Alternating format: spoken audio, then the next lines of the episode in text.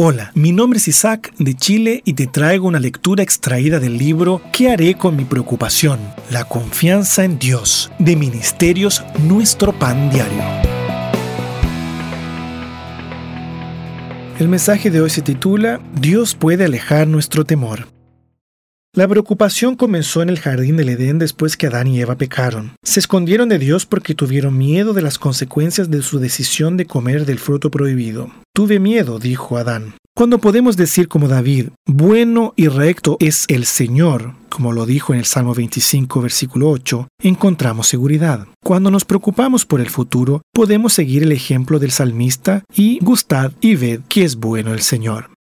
Aceptar el amor de Dios por nosotros también nos ayuda a alejar el miedo. Si hemos de temer algo, la Biblia nos dice que debe ser a Dios, como lo encontramos diversas veces en el libro de Deuteronomio. No obstante, temer a Dios es amarlo y aceptar su maravilloso amor por nosotros y sentirnos seguros en Él. Cuánto mejor es temer al Creador que a alguna cosa creada por Él. Cuánto mejor es temer al que te ama hasta el punto de dar a su Hijo que temer las aprensiones sin nombre, ni rostro, ni poder del futuro. David conocía la bondad y el amor de Dios por experiencia. Es por eso que pudo decirnos que aun cuando estaba en los valles más oscuros de la vida, no temía el mal, como lo leemos en el famoso Salmo capítulo 23. En el Salmo 31 escribió sobre terribles experiencias de la vida, como ser abandonado por los amigos y atacado por sus enemigos. No obstante, podía decir, mas yo en ti confío, oh Señor, en tu mano están mis tiempos. Salmo capítulo 31, versículos 14 y 15. Cuando tenemos miedo, podemos hacer algo.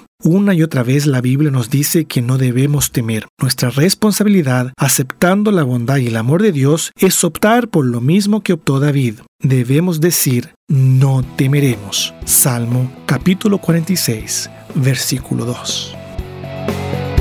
Acabas de oír un mensaje inspiracional editado por Ministerios Nuestro Pan Diario. Para más informaciones, escríbenos a brasil.odb.org o visita nuestra página en internet nuestropandiario.org.